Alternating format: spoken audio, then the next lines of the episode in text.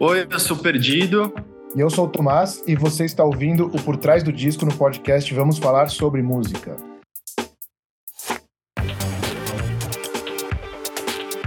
Primeiro trabalho de inéditas do Garotas Suecas em seis anos. Um, dois, três, quatro se aprofunda em questões políticas, na vida pós-pandemia e diferentes dramas sociais, porém, preservando a habitual leveza e o bom humor do grupo paulistano. Aproveitando a chegada do disco, eu, Kleber Fak e a minha amiga Isadora Almeida conversamos com os integrantes da banda e desvendamos todos os segredos do álbum em mais uma edição do Por Trás do Disco. Ouve aí. Oi, pessoal, eu sou o Kleber Fak. Olá, pessoal, eu sou Isadora Almeida. E no programa de hoje a gente recebe uma das bandas que a gente mais gosta aqui, né, Isadora Almeida? Nossos queridos do Opa! Garotas Suecas. Sejam muito bem-vindos ao nosso programa. Muito obrigado por receber a gente. Super obrigado pelo convite, também estou honra. feliz de participar. É, sou ouvinte do programa, do podcast, então é, é mais envaidecedor ainda, né? Quando você participa de uma coisa que você escuta. Legal demais, estou feliz de estar aqui. Boa. Gente, não que vocês parecessem deslocados ou escapistas, mas o Garotas Suecas pra mim sempre foi uma banda radiante, divertida, bem-humorada e que tratou dos temas políticos com uma leveza que outras bandas do mesmo período talvez não tratassem. Mas nesse disco, 1, 2, 3, 4, a gente tem uma inversão. A gente percebe uma sobriedade um pouco maior, as coisas não são mais tão coloridas, são um pouco mais cinzentas. E eu acho que a- até a mais sorridente banda, ela acaba segurando o sorriso quando a gente passa pelo que a gente passou nesses últimos quatro anos aí de governo Bolsonaro, de Covid, todo esse caos que a gente viveu no Brasil. Queria que vocês comentassem um pouco como que foi essa mudança de direção, mas nem tanto, porque sonoramente ainda é a essência prevalece a mesma. Mas como que foi esse processo de composição desse quarto álbum de estúdio da banda aí? Eu acho que é um disco, como você falou, ele é fruto do contexto dele, né? Assim, é resultado do momento que a gente viveu, inclusive pré-pandêmico. O disco, várias- uma parte das composições são de antes da pandemia. É engraçado que lá já tivesse refletido, né, um pouco desse desse espírito aí dessa época que a gente viveu politicamente, acho que de rumos no Brasil, uma mudança nas pessoas, nas relações entre as pessoas, da polarização política. Eu acho que isso de alguma forma já estava presente. Ali, em 2019, né, principalmente, eu acho que, que é quando a gente começou o processo de formulação do disco, e daí calhou da gente encarar uma pandemia. E o disco é um disco pandêmico, né? Como vários eu acho que estão saindo nesse momento ainda, a gente ainda está vendo a safra aí de discos que foram produzidos nesse período, né? O nosso é um deles. Apesar de que eu acho que é isso, né? Ele é um disco pré-pandêmico, pandêmico e pós-pandêmico também, já que Sim. o lançamento está sendo feito agora. Assim, eu acho que ele cobre um pouco todo esse período aí. Sobre a gente, né? Eu acho que tem uma mudança da banda ao longo do tempo, um amadurecimento, uma transformação quanto pessoas, né? Os discos esse- de- desse disco pro anterior tem um espaço grande aí de tempo, então nós mesmos mudamos ao longo desse período também. Eu acho tanto como músicos quanto como compositores, quanto como pessoas. E o disco reflete um pouco isso. A gente não larga, né? A forma como a gente pensa a música, as coisas que a gente gosta de escutar. Então, óbvio que soa como a gente, mas eu acho que com todo esse impacto aí, não sei se o Perdido tem alguma consideração também sobre essa transformação. Concordo com tudo que você disse e só ia ter um adendo. Tinha uma música que ia entrar no disco que chamava Nada Muda, que vai bem nesse, nesse clima mais cinzento, assim, do que a gente tava passando, sabe? E aí o Tomás falou, gente, a gente não pode... A gente não pode lançar uma coisa dessas. Era uma música meio deprê, assim, sabe? Tipo, nada muda, nada mesmo, sabe?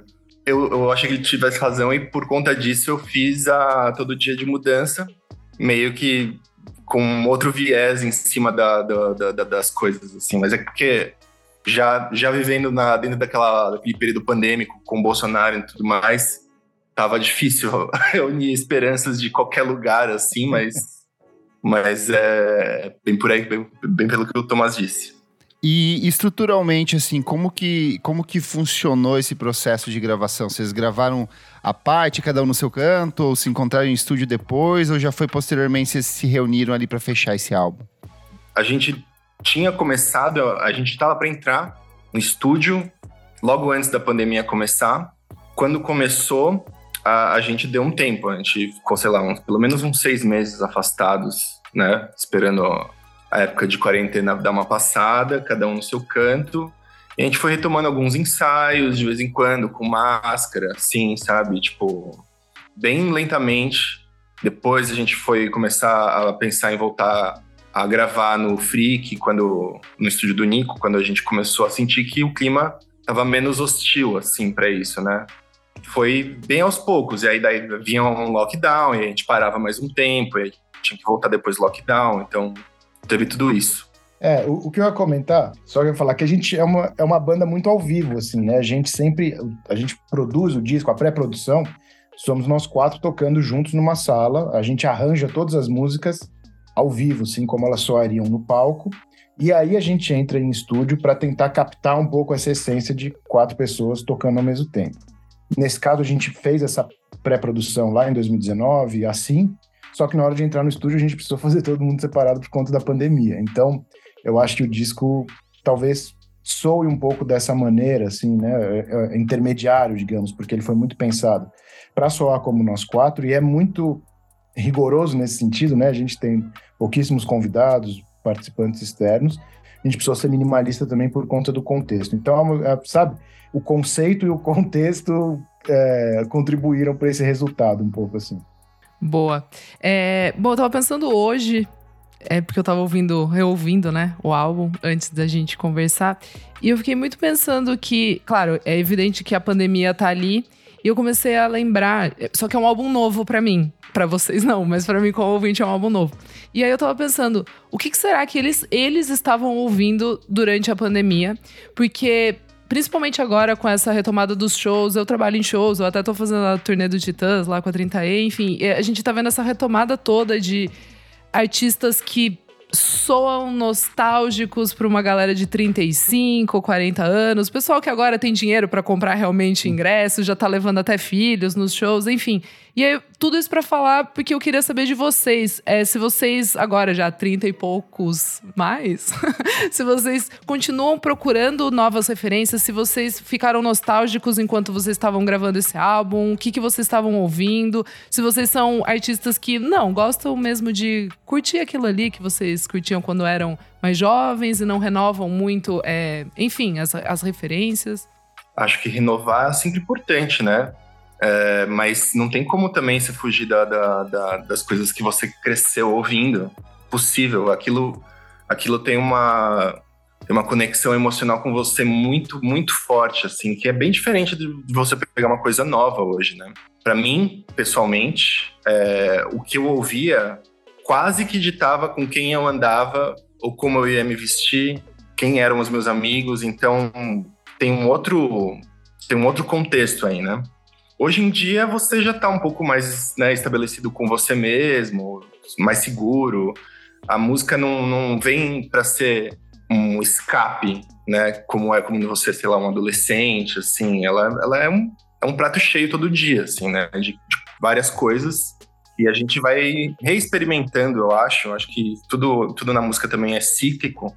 Eu, eu, eu voltei bastante para os anos 90 durante a pandemia, que foi o que quando eu comecei a ouvir música, mas eu, eu, eu ouvi bastante coisa nova também, quer dizer, na medida do que na, na, medida do que era lançado dentro da pandemia, que não era lá muita coisa, assim, né? Mas tem, tem coisas novas interessantíssimas aí, eu acho. Você não falou que você tá no seu momento hip hop, né? Eu tô, eu, eu, eu, eu, eu, eu ouvi bastante gangsta rap na, na pandemia também. Não era meu som na época, eu gostava mais de um negócio mais punk, assim, mas, mas eu, hoje eu acho muito louco. Mas não sei se tem alguma referência disso no disco também. Eu acho que em termos de, do, da, do nosso som, a gente tá num momento, assim, acho que também tem uma coisa de amadurecimento, que a gente se preocupa muito pouco, por exemplo, tá produzindo uma música, de achar uma referência, falar, ah, vamos fazer um arranjo parecido com tal banda, isso daqui podia soar de tal jeito. Que no começo da banda, pra gente era muito presente, acho que dá para escutar, né? Falar assim, ah, dá para entender mais ou menos de onde eles se inspiraram, o que, que eles estavam escutando para fazer essa música. Eu acho que hoje em dia a gente é muito mais seguro e espontâneo para fazer as coisas como estão na nossa cabeça e na nossa relação ali entre os quatro. E é engraçado isso, porque a gente é, é assim, não em busca de referências necessariamente, mas todos nós somos ecléticos, assim, nas coisas que a gente escuta, né? Então, por isso que eu brinquei do, do gangsta rap. Eu, o meu começo de pandemia, aquele momento inicial, foi um momento pagode 90. que é uma, assim, uma referência que certamente não está muito no nosso som, mas que eu me lembro muito é isso também, é da minha iniciação musical, de ouvir música no radinho, sim, sim. no rádio do carro e tal, né? E eu acho que também, para mim, a, a, pandemia teve som de anos 80, assim, eu fui recuperar, ou coisas que eu nunca tinha ouvido, sabe? Então, fui pegar discos lá do, do, do, The Cure, por exemplo, que eu nunca tinha escutado. Eu, eu sou fã da banda, mas conheço, assim, né, da discografia. Eu, na verdade, não conheço, conheço os singles, as músicas famosas e tal. Então, fui fazendo um pouco esses apanhados, assim, de bandas que é, são muito presentes na vida, mas nunca tinha parado para escutar e tal. E daí, música pop dos anos 80 também, tipo Cindy Lauper, que eu sou fã dela. Né, assim, tem alguns discos que eu fui pegando que soaram para mim muito no, durante a pandemia. Assim. Legal. Vocês falaram que o disco começou lá em 2019 e agora ele chega aí em 2023, quatro anos depois. Mudou muito do que vocês estavam pensando nele lá atrás para o resultado que a gente teve acesso agora ou a essência é a mesma? Ah, acho que mudou muito. Teve um monte de música pré-pandêmica que não entrou no disco. Era e ganhou uma outra cara. A gente, eh, eu acho que é uma boa pergunta essa, sabe? Porque eu não sei nem se eu me lembro como eu achava que o disco deveria soar lá em 2019. Idem. Sabe, eu tô tentando lembrar o que, que, que eu achava que esse disco ia ser lá naquele momento e tal. Ele é o disco que saiu agora é, em, em 2023, né? E que foi feito em 2021 e 2022. É, com músicas que foram feitas mais para cá, né? O Perdido lembrou. Tem algumas músicas que são mais do final do processo. E as músicas que eram lá do começo do processo, como eu falei, por já ser um contexto que estava zoado, né? Assim, já estava uma luta no Brasil naquele momento. O futuro do pretérito já tinha essa carga também, esse peso dessa reflexão. Exato. É verdade. Sim. Sim. Ele já tem. É, eles são discos, ah, em algum sentido, contínuos, assim, né? Eu acho que esse é, é, é mais atual, óbvio, né? Mas mais amadurecido também nesse nosso formato quarteto. Eu acho que tem uma consolidação a gente sabe mais o que a gente quer, né, nesse momento. Mas já tinha, assim, acho que ele já apontava algumas coisas que iam aparecer nesse disco sequencial, né? Que seria num espaço de dois anos e acabou virando um espaço aí de quase seis anos, né? Bastante tempo.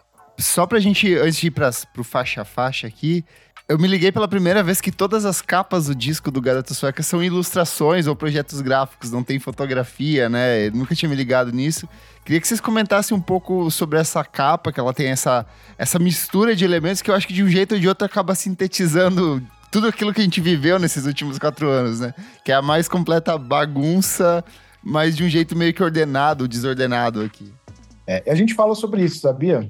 É, né, quando a gente estava comentando sobre arte da capa tal, eu, eu lembro de. Eu defendi uma capa, não abstrata, né? Mas que fosse uma imagem, uma ilustração.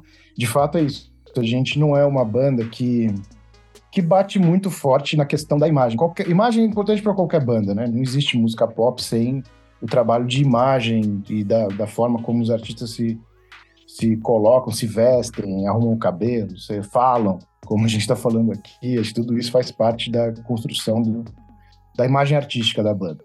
E uma das coisas que eu acho que é marcante para a gente é isso, né? São essas capas, imagens aí de pinturas, de amigos. E, e, aí outra coisa facilita certamente que é o fato da gente conhecer muitos artistas muito bons, assim, né? Então, que inspiram a gente, que a gente chama para produzir as nossas capas.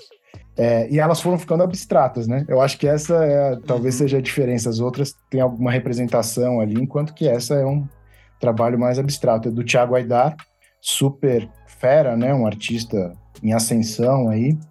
É, e ele pintou a capa escutando o disco. O disco já estava mais ou menos pronto, né? Quando a gente decidiu que a gente ia fazer a capa com ele. Ele falou, pô, ele, ele tem uma pintura que acho que é muito selvagem, num certo sentido, assim, né? Ele se, se joga, se entrega para fazer a tela. Eu nunca vi, eu tô falando do que ele me conta, né? Acho que é assim, pelo que ele falou. E ele falou, coloquei as músicas e fui fazendo, produzi lá. Ele acho que ele produziu alguns resultados e esse aí é um deles, assim. Eu concordo com você. É abstrato, mas tem uma representação fortíssima, né, do que é de como Eu acho que a gente se sente abstrato nesse momento, né, pós-pandêmico, meio sem forma, meio sem Sim sem lugar, talvez, às vezes. Bora pro faixa a faixa aqui. O disco começa com Tire Seus Dedos, uma criação do Antônio aí. Com, e ela começa com uma pegada mais climática, com aquela levadinha de sintetizador ali crescendo e de repente ela te joga para dentro do disco. Queria que vocês comentassem um pouco sobre essa canção e por que, que vocês escolheram justamente essa como música de abertura desse novo álbum. Ela é uma música animada, é uma boa música de abertura, né? Ela vem, ela vem forte, né?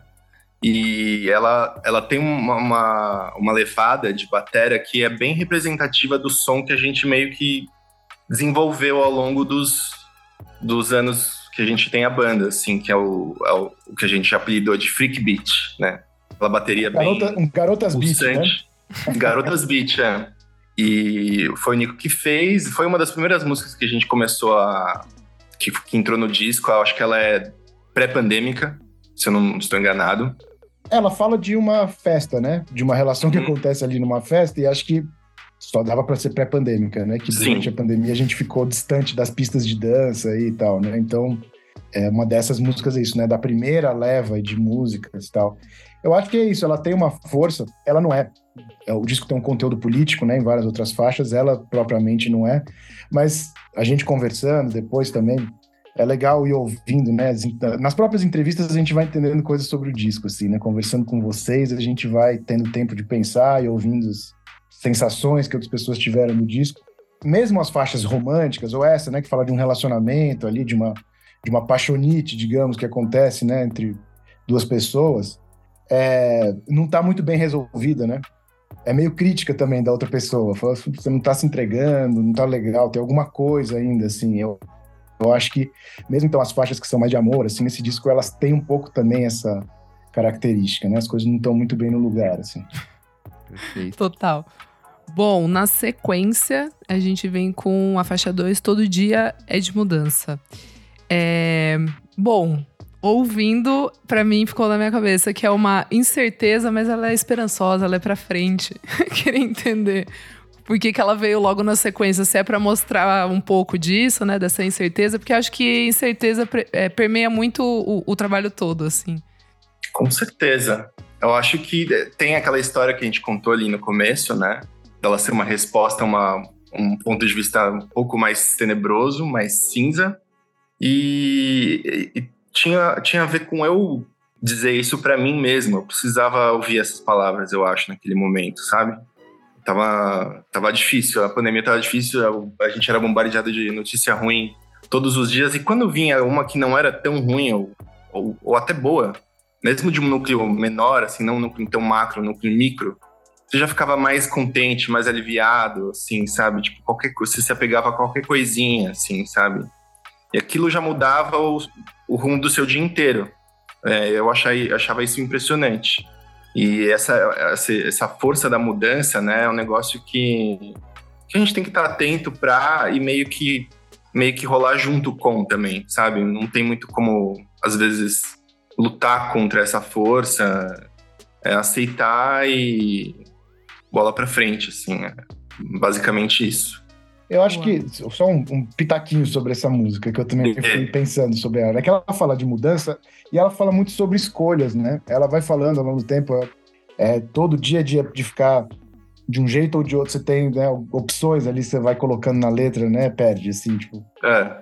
Você pode encarar essa coisa assim ou assim, assim ou assim. Então, para mim, acho que soa interessante também por causa disso, assim. Acho que é, a mudança, a minha impressão, né, que é algo que está mais solto no ar, assim, a escolha está mais no nosso poder, assim, né? Tá, Total. Empodera de alguma maneira o ator aí da música, né? Assim, não, só é fruto das suas escolhas que vai produzir ao longo do tempo essa mudança.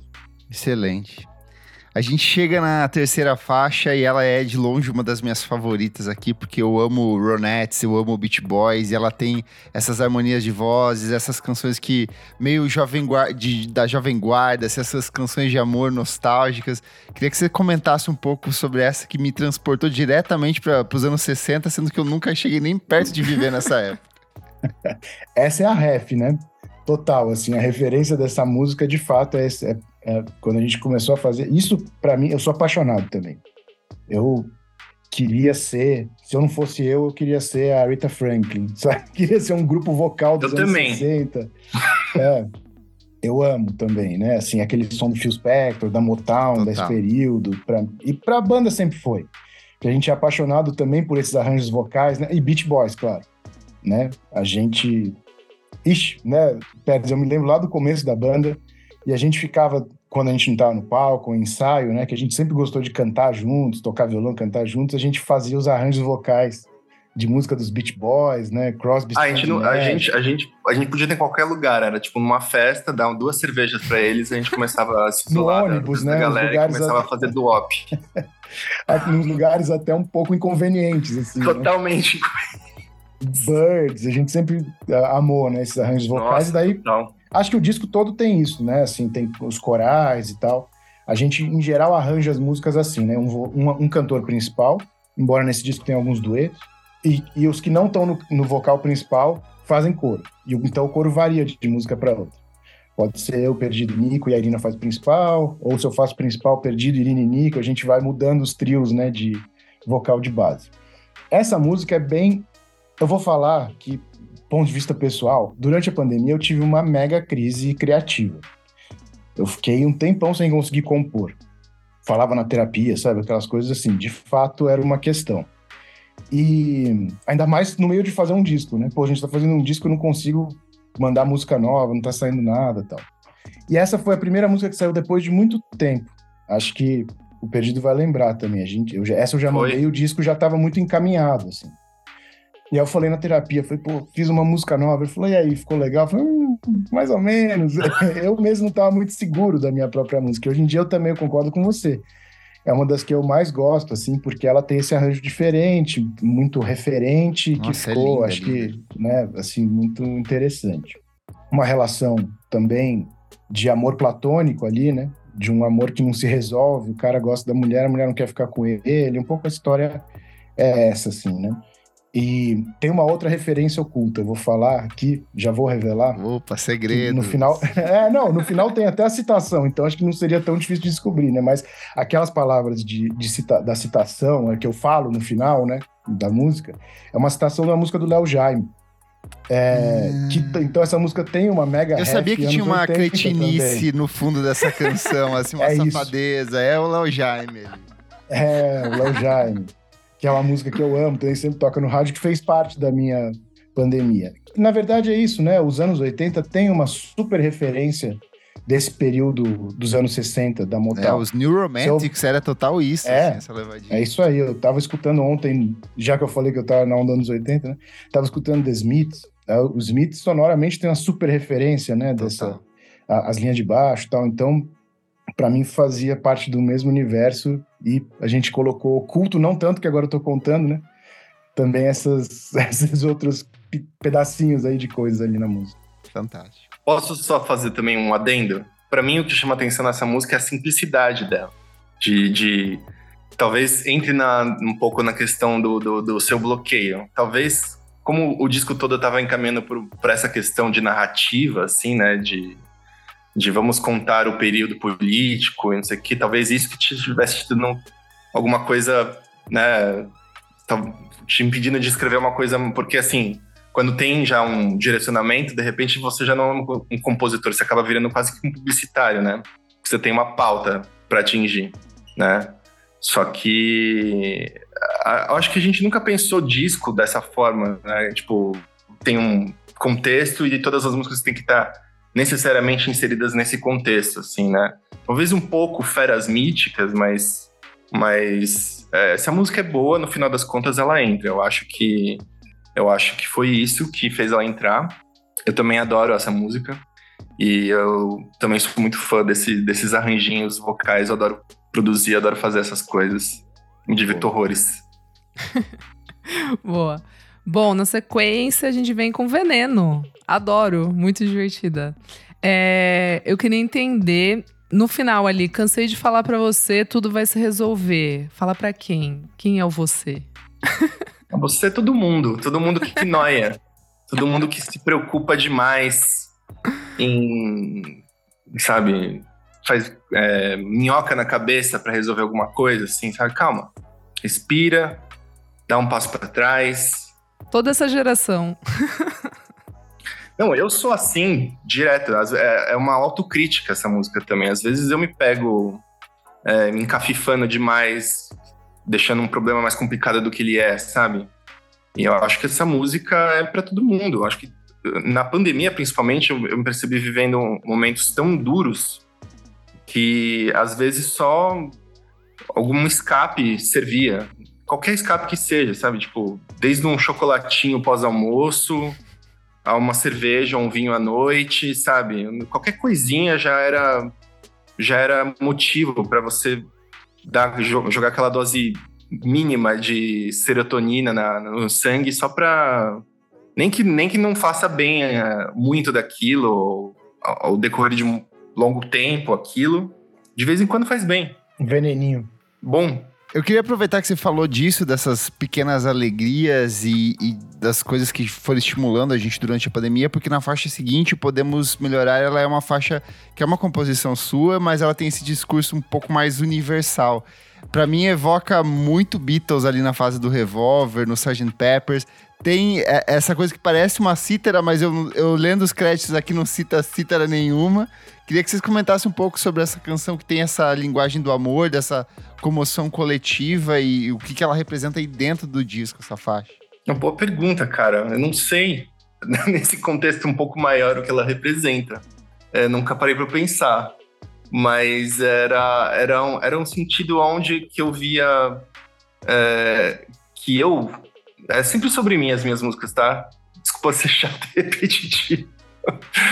Mas é sempre eu que tava, poder, eu tava botando eu na, na, na no papel da, da, pessoa que tava recebendo a, a, dica, digamos assim, sabe? Que a gente precisa, às vezes, é, sair de um lugar mais cômodo e tentar dar um passo à frente, porque sim, porque é vida, porque a gente, a gente deve isso a, a nós mesmos. E a, a, quanto ao lance dos Beatles, eu, eu mirei mais no, no, no Black Rose, eu, eu admito. Mas Principalmente porque eu que fiz o riff que eu mostrei pro Tomás da, da guitarra. Tinha aquela coisa de, de afinação aberta, assim. Né? A, a, tambura, que é o que a Irina toca no, na gravação, é um instrumento hindu também, não é uma cítara, mas é, é que tem quatro cordas só, né?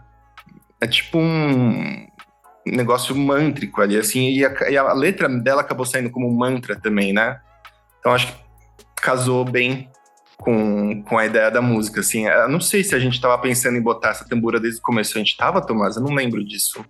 Eu, é, eu não lembro como surgiu a ideia, mas a Irina é, tem muita proximidade, muita afinidade, né, com a cultura indiana. É assim. verdade. Então ela já tocava harmônio nos, em, em outros é, em outros discos, né? Se ela, ela conseguiu.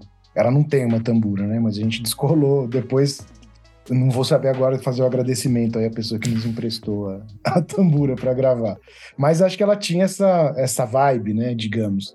Para mim, quando eu gravei a guitarra, o som referência era, você falou Black Rose, para mim era Stone Temple Pilots. Então, vai, você vê, aos poucos não, a gente vai tá falando tá dessas referências. É isso. Que talvez não sejam tão óbvias assim, mas que estão muito presentes não, mas na nossa cabeça. Pilots tem, tinha essa de, de guitarra aberta também, total. É que ela começa meio meditativa ali, de repente ela joga a guitarra pra frente, né? É isso. É verdade.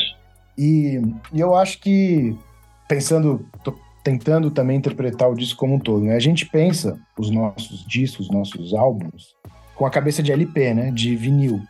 Então a gente sempre tem um pouquinho essa ideia lá do B e lá do A, assim, né?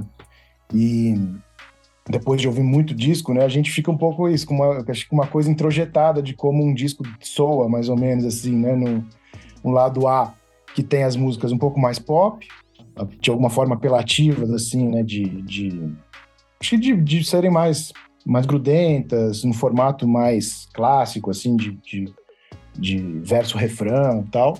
E nesse caso desse disco também acho que as que são mais otimistas, né? O começo do disco acho que tem uma audição mais otimista, assim, é todo dia de mudança, podemos melhorar, é, falando de amor também, falando de balada, como eu contei, e daí o, o lado B a gente é, coloca as músicas que acho que em termos de formato talvez sejam um pouco mais difíceis, mas que a gente sempre teve muita tranquilidade de fazer, né? Nunca ficamos presos a formato de música, a, a que fosse né, com uma cara específica tal. Então, é, eu, eu tenho a impressão que essa é uma música de lado A, talvez que termine o lado A, né? Assim, a gente não tem o LP ainda para saber, tem, tem uma questão física também, de tamanho, o que, que vai caber em cada lado tal, mas na minha cabeça, assim, essa faz parte aí, talvez uma.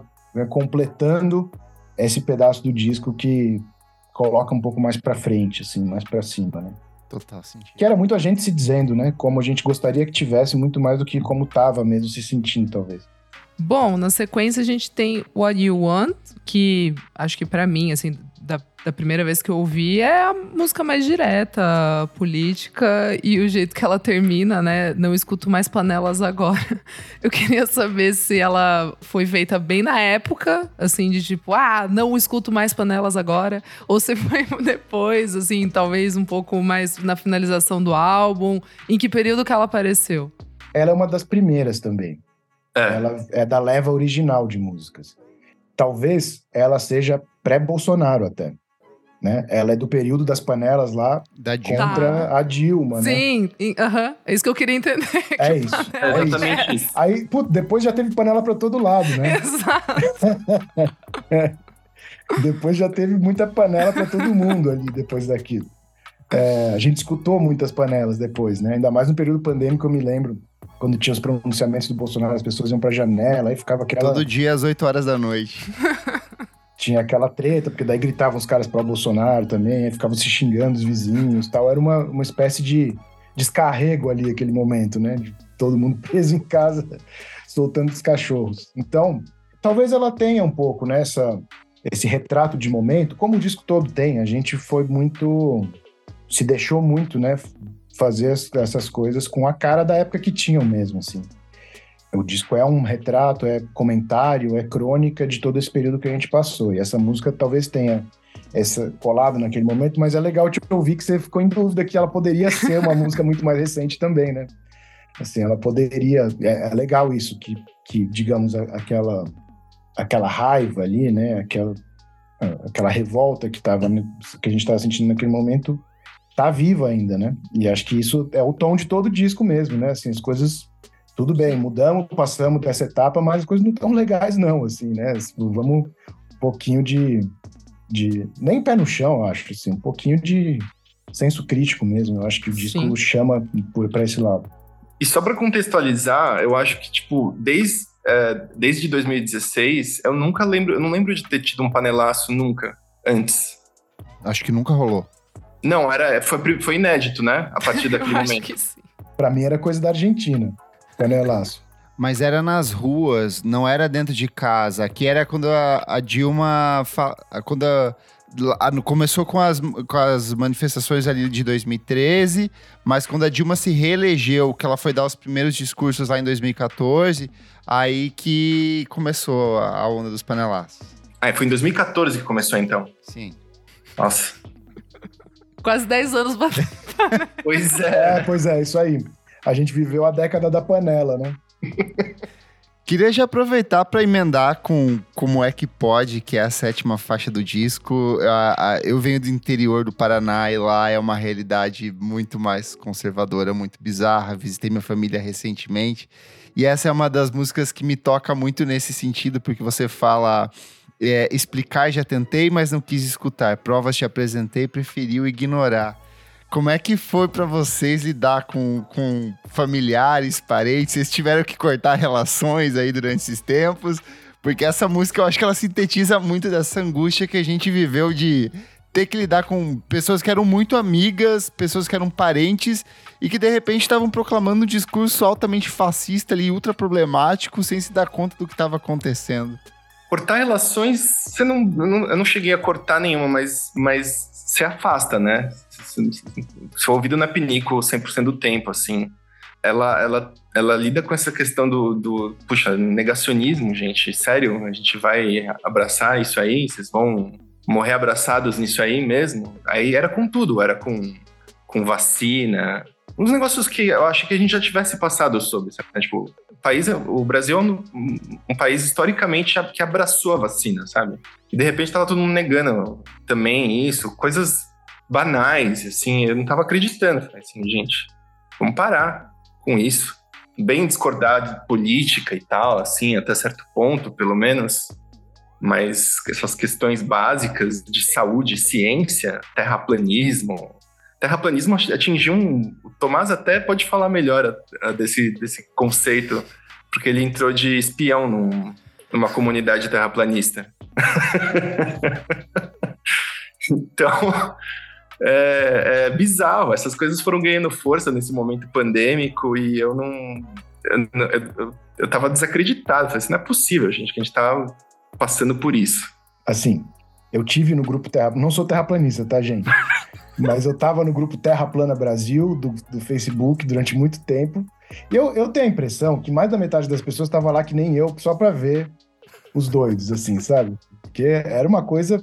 Você aprende de fato sobre uma forma de pensar. É engraçado, assim, pensando como observador do negócio, tem uma lógica, embora seja muito irracional, né? Tem uma lógica interna de como pensam. E daí o grupo, só para contar assim o destino, uma hora eu fui descoberto lá e fui expulso. Porque o grupo, na hora que começou o processo eleitoral, ele se converteu em um grupo de bolsonarismo. Eles pararam de falar de terra plana, e não sei se isso foi feito intencionalmente, se o grupo foi congregando gente que tem essa, essa inclinação para depois já fazer política, eu acho que não. Eu acho que só teve uma afinidade naquele momento entre uma duas formas de pensar, né? Que tem muita afinidade, assim, essa do é uma galera muito carente, né? Eu, eu, vi aquele documentário, acho que é da Netflix, é uma galera muito solitária e que acaba se conectando por meio dessas coisas que são meio absurdas. É isso. E aí, uma hora eu comecei a reagir ao que eles estavam postando lá, não lembro exatamente o que, que foi, e fui expulso. É, durante bastante tempo eu consegui ficar em silêncio só vendo o pessoal discutir a Terra plana. É, o que, que teria para depois da Terra plana, né? Para não sei o que e tal.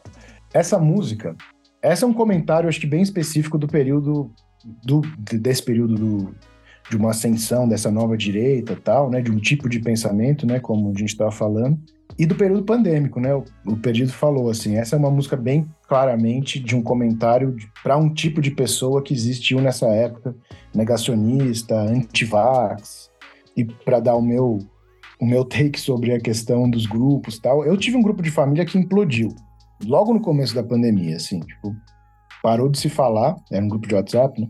É, porque não tinha condições, assim, não tinha espaço mínimo de diálogo. Foi a minha mãe que criou e ela foi a primeira a sair. Eu tô saindo, Bel saiu. Sabe, assim. E depois um outro tio meu saiu também, não sei o que. Aí ficou só. Eu tinha uma tia que tentou contemporizar, ela mandava umas piadas de mineiro, a família de Minas, né? Esse pedaço da família da minha mãe. Sabe, mandava umas piadas de mineiro, assim, tal, para tentar deixar o clima leve, mas não tinha condições de, de contornar o que tinha acontecido nas relações pessoais, eu acho que as pessoas com quem a gente se relacionava já são muito de um meio específico, né? Eu sou, é isso, né? Os meus meios onde eu circulo em geral são a música e a universidade. Em geral são pessoas que têm, acho que têm mais ou menos posições políticas ou visões de mundo muito parecidas assim. Mas tem uns caras que são aqueles que tipo, não sei se tem condições de reatar, porque depois do que você ouviu, que a pessoa já falou, né? É muito difícil voltar atrás. E em alguns casos é isso, ofendendo as pessoas nem percebiam, né? Falavam, ah, artista é tudo não sei o quê. Eu falei, gente, eu sou artista. Vocês percebem que vocês estão falando de mim, de uma pessoa que está aqui na mesma conversa? Assim, ou isso, né? Professor é vagabundo, na universidade eles ficam ensinando não sei o quê. Eu falei, gente, eu sou professor universitário, vocês percebem? Tem aqui um, eu dou o depoimento para vocês de como é, o que, que faz lá, assim, né? As pessoas não conseguiam ver que estavam, na verdade, falando, às vezes, uns absurdos, né? Isso porque eu nem estou falando as coisas que declaravam sobre pessoas LGBT, né, é, sobre pessoas negras e tal, tudo isso, imagina, machuca de uma forma a relação que eu não sei se depois tem volta atrás, assim, acho difícil mesmo. Puxado, vamos lá, seguindo aqui. É, faixa 8, que eu achei muito legal, é A Bala Que Era Pra Ser Sua. Essa também é bem direta. Assim, legal entre aspas, Não, le né? Legal entre aspas, mas vou te contar por que, que é legal. Porque eu tava lá, eu no show do Titãs, eu vi muito, né? Já vi uns 10. E aí, toda hora que aparece uma música. É, Titãs, não tem como dizer que não é política, todas as músicas deles, mas as que são mais explícitas, eu fico pensando, caraca, como que essa música tem 30 anos? E aí, quando eu ouvi essa, eu falei, caramba, será que daqui 30 anos, quando eu levar meu filho, ele vai falar, nossa, poderia ser hoje de novo? Sabe assim, eu, eu queria entender de você, Tomás, se quando você estava escrevendo essa música, que né, foi, foi composta com o Paulo Miklos, se você ou ele, é, em algum momento vocês chegaram a pensar nisso, de tipo, putz, será que essa música ela vai envelhecer mal? né? Eu queria que ela envelhecesse mal, porque significaria que a gente não ia ter mais problema, né? Mas enfim. Eu acho que, assim, como eu, eu tinha falado, acho que eu já, já tinha comentado um pouco sobre isso numa resposta de uma música anterior, não vou lembrar qual que eu falei isso. Que nesse disco a gente, talvez pela primeira vez, a gente tenha se preocupado muito pouco com essa coisa da música ficar datada, assim, sabe? É a música que é para falar dessa época, desse momento. Ela é um comentário sobre um tipo de pessoa, uma forma de pensar. Então, não nos preocupamos muito com isso, assim. Apesar de que eu acho que é uma música, como você falou, que ela tem um potencial de ter atualidade, né? Infelizmente, atualidade ainda durante muito tempo. É uma música que vem é, é diante do bolsonarismo. É, o Paulo me mandou essa letra. A letra é do Paulo e a música é minha. Né? Ele me mandou essa música, acho que na época que ele estava saindo dos Titãs. De uma, né, tava uma leva de músicas, de composições ali, quando ele estava produzindo o disco novo dele. O primeiro disco, né? Agora ele tem um segundo disco, é, disco solo, né? Acho que o primeiro dele é 2013, 2014, é bem dessa época do Levante ali mesmo. Eu acho que é de, é de depois. Eu não vou saber o ano exatamente. Eu, eu não vou saber quando que é, que é isso. Fica, o, o, tempo ficou confuso, né? Sim. Com a pandemia, assim. Tipo, eu não sei quanto tempo as coisas fazem e tal. Mas ela era uma música que poderia ter entrado no nosso disco anterior.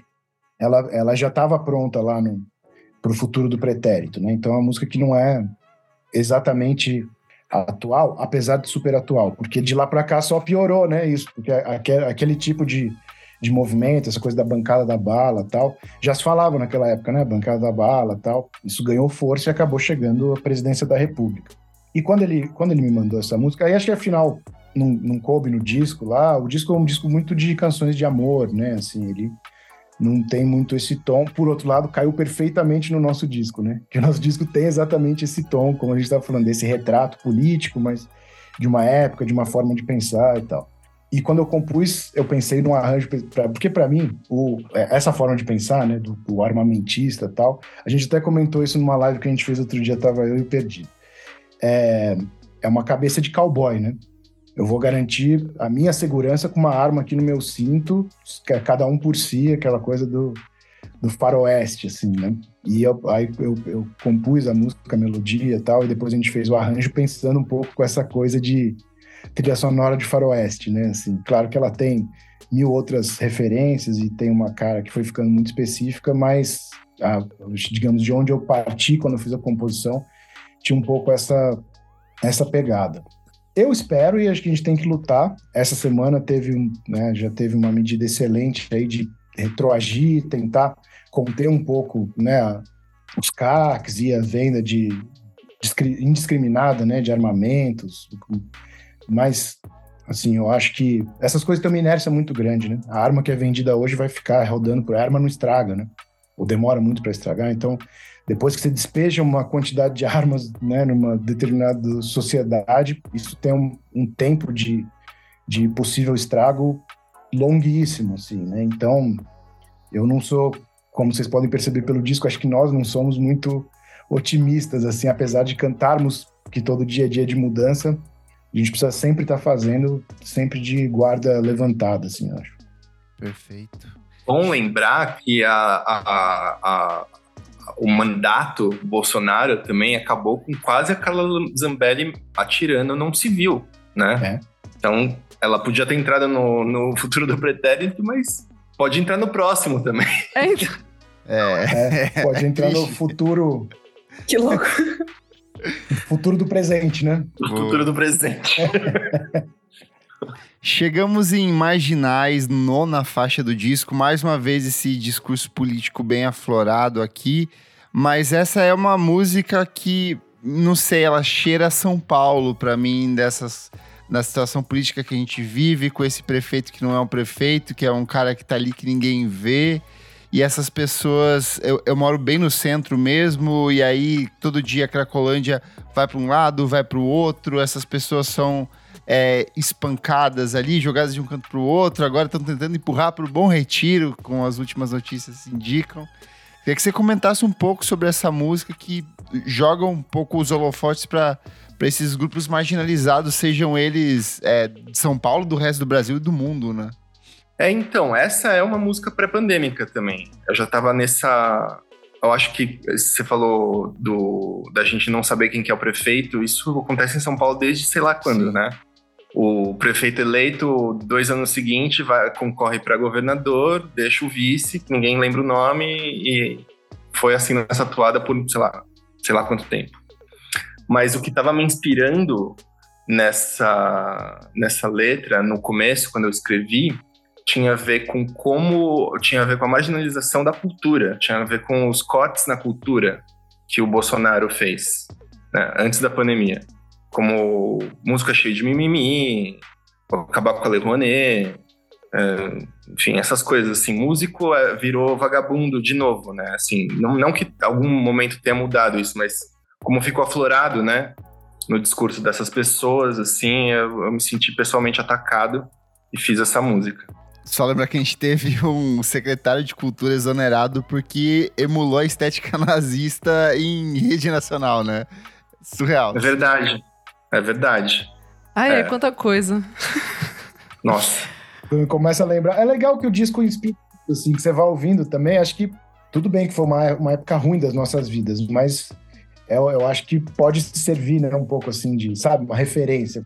Como que era aquela época? O que estava acontecendo? Registro histórico. É, a gente pensou nisso quando estava fazendo. É isso. Bom, a faixa 10 não tá tudo bem, acho que é muito do que a gente já falou, assim, mas é, por que, que vocês resolveram colocar uma faixa tão soco na cara das pessoas? Essa é o chamado, né? Acho que foi a última que entrou, né? É, é a música talvez a última composta, né? É a última que entrou, que a gente arranjou tal. E é essa, é isso que você falou, assim, é, é meio alerta que serve inclusive para o pós-pandemia e para o pós-Bolsonaro. Gente, Sim. não tá tudo bem. É uma coisa bem de internet, né? Também, assim, tá, tem, acho que tem uma, uma brincadeira com um linguajar de redes sociais, assim, né? De, é Sim. sobre isso, tá tudo bem, não tá tudo bem. Tem alguma relação? A primeira música do primeiro disco de vocês é Tudo Bem. Elas se conectam de alguma forma aí? Sim. É uma. É, é um comentário, né? Também sobre a forma como a gente se sentia e o tipo de música que tá lá naquele primeiro disco. E um pouco uma resposta, né? De um, de, disso, de uma forma de pensar de um outro momento para cá. Assim. Então tem essa. É, é uma autorreferência, né? Uma brincadeira com a gente mesmo, assim. É engraçado ver, às vezes, ver e escutar, principalmente aquela primeira fase da banda e esse primeiro disco, era... A gente era... É o que a gente falou lá no começo, né? A gente era diferente, a banda era diferente, a época era totalmente diferente. O nosso primeiro disco é um disco muito festivo. Tem até uma capa da Isto É, que é de 2010, que é o ano que vocês lançaram o disco de vocês, que é Nunca Fomos Tão Felizes que era justamente nesse momento de, de ascensão, de fechamento do governo Lula, chegada da Dilma, de alta circulação financeira para as classes C, D, E ali. Então acho que a gente teve uma inversão completa quando a gente chega nessa música agora, né?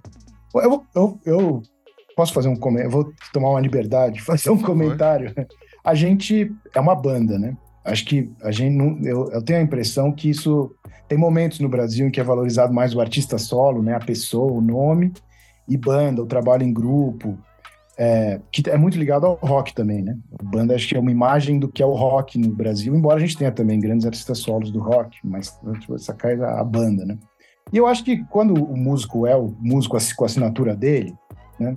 Caetano Veloso com a assinatura dele na capa, sabe aquela coisa assim, ele fala muito sobre ele, né? Sobre o que está sentindo, sobre como está a sua vida, tal a banda é uma negociação, né? Entre os. Então, o Perdido e eu falamos bastante de coisas pessoais aqui quando a gente estava comentando as músicas que a gente escreveu, mas a banda é sempre um trabalho coletivo. E acho que isso, o fato de ter mais pessoas vivendo numa determinada época, tal, acho que a banda serve muito como para-raio, sabe? Assim, da época.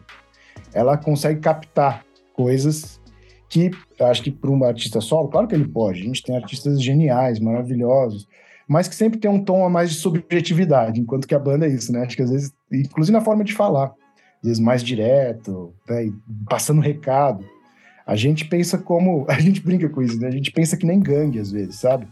Sabe? É muito engraçado essas coisas. Às vezes os quatro estão com raiva da mesma pessoa, viram a mesma coisa e não gostaram ou gostaram, estão apaixonados pelo mesmo som tal. Então, acho que às vezes tem esses, esses recados, assim, que a gente gosta de passar, que tem muito a ver com esse nosso trabalho como banda, assim. Essa, e essa coisa um pouco crítica, claro, mas um pouco irreverente também, assim, né? Sim tá todo mundo achando que tá uma maravilha, então a gente vai fazer um disco falando que não tá não, assim, né? Dá um pouco contra a corrente. Perfeito. Acho que dá para pensar também no sentido de do Tomás, seu irmão mais velho, ter composto tudo bem, e o Nico, seu irmão mais novo, ter composto não tá tudo bem, uma briga de irmãos, assim, pode ser também. É, na verdade é tudo sobre família. Perfeito. O disco encerra com uma das minhas favoritas também, foi trabalhada como single, Gentrificação. Eu tô em pleno processo de, de procurar um apartamento novo aqui, porque já subiu demais o aluguel. Comenta um pouco dessa faixa, que eu sei que ela é a pura síntese do que é viver em São Paulo, mas nas capitais do Brasil inteiro eu acho que ela traz esse sentimento de quando você encontra um lugar, dentro de pouco tempo esse aluguel vai subir, aqueles bares com cadeira de praia, praias artificiais aqui no centro de São Paulo, tá rolando um monte. Vou chegar. Nossa, cara, isso aqui é uma maldição para quem mora na cidade aqui. Conta um pouco mais sobre essa música e por que vocês escolheram ela justamente como música de encerramento também desse álbum? Ela também é uma das últimas, né? Da última leva. Quase pós-pandêmica já, né? Eu, eu, hoje em dia, moro e quando compus essa música já morava no bairro de Pinheiros. Que é um bairro que está sendo posto abaixo e reconstruído, assim, né? uma coisa impressionante. Toda semana que eu passo por lá, Insano. tem um prédio novo sendo construído, é surreal. É, assim, eu aluguei um esse, o meu apartamento, acho que sobre o qual... Eu falo sobre muitos momentos da minha vida e sobre outras coisas que a gente viu também nessa música, né? Ela é um apanhadão, na verdade, de várias coisas. Eu me lembro, por exemplo, a gente, quando foi para os Estados Unidos pela primeira vez fazer turnê, a nossa base lá foi o Brooklyn, né? A gente ficou na casa de amigos, a gente meio acampou, a gente não tinha grana para fazer a turnê, sabe? Foi tudo um pouco assim feito do jeito que dava, assim. Então a gente ficou no chão de apartamento de amigo. E era isso que eu, é, o que eu retrato aí, né? Uma casa era uma antiga loja que o pessoal transformou em casa, era tudo eram meio uns cortiços, assim, só que a gente não falaria que são cortiços porque eram jovens de classe média, na verdade, mas a forma de habitar a cidade, assim, sabe? Era fazendo parede de cortina, dormia no sofá, sei lá, um monte de gente, né? Oito, dez pessoas dividindo no mesmo apartamento, jovens artistas, é, é a narrativa da, da, da música, né? E logo depois, quando a gente foi outras vezes lá para esse bairro de Williamsburg, hoje em dia virou um bairro turístico, né? Sim e com prédios moderníssimos tal. Era Caríssimos. o epicentro do hipster, né? Da cultura Sim. hipster. Assim. Rough Trade até... bem ali pontuando. A gente até é. gravou esses tempos um programa sobre o documentário do Meet Me in the Bathroom, né? Que Bathroom. trata desses momentos da cena nova-iorquina. E o primeiro momento é justamente isso. São galera morando lá porque era um lixaço, era barato, você pagava Lixo. pouco. É. E aí você corta a cena para 5, 6 anos depois, era tipo apartamentos caríssimos, a galera migrando pra esse lugar. É uma coisa que tá acontecendo aqui também, né? Então é engraçado, a gente fez um pouco parte daquela cena lá de Nova York, né? Que a gente foi alguns anos seguidos, fizemos turnê, tocamos festivais lá tal. E a gente viu, é isso, o bairro mudar até que hoje em dia já não tem mais nada a ver com o que era, né? Assim. E isso, óbvio, acontece em São Paulo também. Acho, que gentrificação, inclusive, é um termo de origem do inglês, né? Que foi aportuguesado aí para se referir ao que acontece também na nossa cidade. E daí, no final da pandemia, eu mudei para esse apartamento em Pinheiros e falei assim: nossa, melhor lugar que eu já morei, tô a duas quadras do metrô, a cidade é minha, sabe? Aquela sensação assim. e daí começou a pandemia. e eu não pude usufruir, né, digamos, dessa da cidade, assim, de sair de casa e fazer as coisas e ir pro, ir pro mundo. E daí, cara, terminou fazendo, tipo, final de 2021, então tava finalmente acabando o período, né, de pandemia e tal, e eu recebi uma notificação e fui despejado do meu apartamento. Ele foi demolido para construir um prédio maior. Então, eu fui, ah, de novo, né, a música então tem um aspecto também que é autobiográfico, assim, porque eu, eu fui vítima, digamos assim, né, desse processo aí. É, e um prédio bizarro que eu jamais teria condições de, de viver, o que vai ser construído lá no lugar, né? Então a música, o final da música narra um pouco esse processo aí. É, de novo, um comentário, né? Dessa época, acho que você tem razão, fala. Essas três últimas músicas, talvez, falam muito sobre a cidade, né? É sobre a, a cidade de São Paulo. Eu acho que é um traço sobre o qual a gente tem pensado também, tem falado, que é de ser uma banda paulistana, né? Assim, eu acho que faz parte da nossa identidade também a, a relação que a gente tem com, com a cidade, o nosso sotaque, óbvio, né? A gente até brinca, né? Naquela, a faixa de abertura é total isso ali, o sotaque é paulistano. É, ele faz, a gente brinca, o sotaque, aquele sotaque dos mutantes, né? Que a gente ama, assim, só que a gente fica imitando porque a gente já não fala da mesma forma como os paulistanos falavam naquela época. Embora tenha uns traços, né? Que marcam muito. E nessa, nessa música Gentrificação tem uma hora que a gente faz o coral. A Irina canta tal, aí de repente entra uma voz, digamos assim, de um comentário, né? De um, de um narrador externo. E aí a gente faz esse coro que tem a ver com os Beach Boys e tal, mas esse coro tá muito mais perto Não, dos grupos caipira. vocais. É. é Demônios da Garoa. É, a gente também tava com essa coisa na cabeça, assim. E a gente faz o sotaque paulista também, paulistano particularmente, né? Dá para perceber lá, de repente, sabe? Aquela coisa de falar assim, que também é um, é um sotaque que hoje em dia é muito específico de São Paulo, né? Dá pra ser pessoa mais velha, em geral. Mais velha, é, pessoa mais é. velha. É, é, a gente, eu acho que o Perdidos também tem mais aquele sotaque apartamento, assim, que é um sotaque paulistano mais contemporâneo, assim, né? E, mas é, também, tipo, é isso, assim, sem vergonha de falar dessa forma, acho que de se referir e cantar sobre a cidade, que é muito representativo, acho que não só de São Paulo, né? Todas as grandes cidades. Eu fiquei lembrando, né? O Baiana System canta sobre especulação imobiliária, sobre a gentrificação também, de alguma forma. Então, não é só essa banda em São Paulo que está cantando sobre isso. Acho que talvez seja uma coisa que conecte também essa experiência de viver Total. na cidade sem muita grana. Para mim, gentrificação também, apesar da, da, da, letra do Tomás não fazer menção direta a isso, tem a ver também com a gentrificação cultural, não só imobiliária, assim, né? Que a gente vive. Acho que é, é um, é um fenômeno que passa por todas as camadas da sociedade por isso que a gente achou talvez bom pontuar, assim, porque é um negócio que é quase que meio que inevitável, né? Tá todo mundo tentando gourmetizar a existência, né? Que é basicamente o que a, a, a gentrificação faz. Perfeito. Gente, para fechar aqui, eu vou pedir para que cada um de vocês escolha uma música Pode ser a que representa o disco, pode ser a que vocês gostam mais nesse atual momento, a que vocês acham que vai apresentar o disco pro ouvinte. Eu queria que cada um de vocês escolhesse a sua favorita desse novo álbum de vocês. Um, dois, três, quatro. Acho que a minha favorita é Tire Seus Dedos. E eu vou sugerir Gentrificação, sobre o que a gente estava falando aqui. Então a primeira, a música que abre e a música que fecha o disco aí, né? A gente escolhe. Perfeito. Gente, para fechar agora, é redes sociais onde as pessoas podem acompanhar o trabalho de vocês. Vem show, vem divulgação aí. O que, que vai rolar para promover esse novo álbum? Vem show de lançamento em agosto. Em breve a gente vai passar a data, né? E fazemos a divulgação. É legal o pessoal seguir a gente nas nossas redes sociais, que é por lá que vão ficar sabendo desse, desse show de lançamento. E depois, claro, o plano é que a gente circule com, com o lançamento desse disco, um show novo, né? Finalmente, um show novo é, pelo Brasil aí. No Instagram, Garotas Suecas, com, com underline.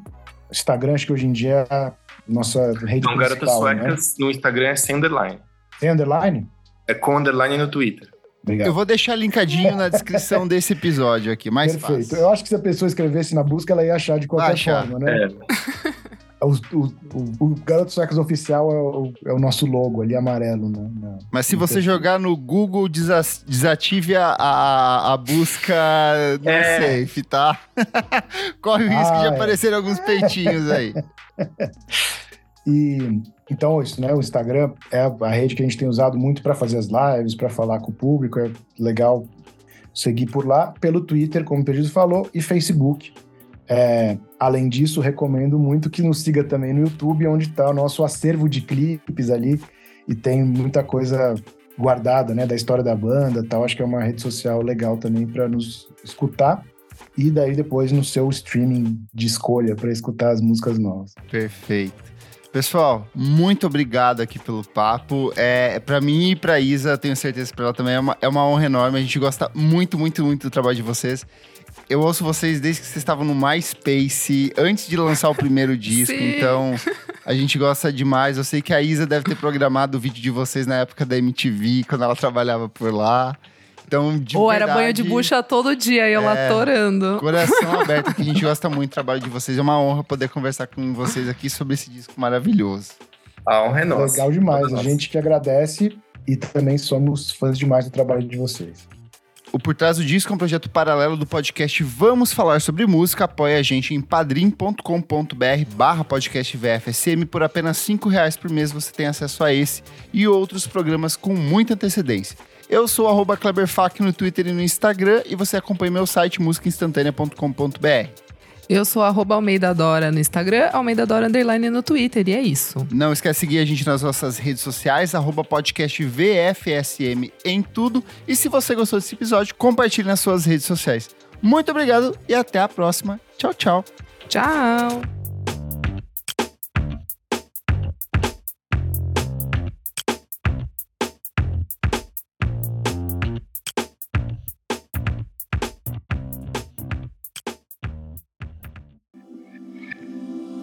Esse podcast foi editado por Nick Silva.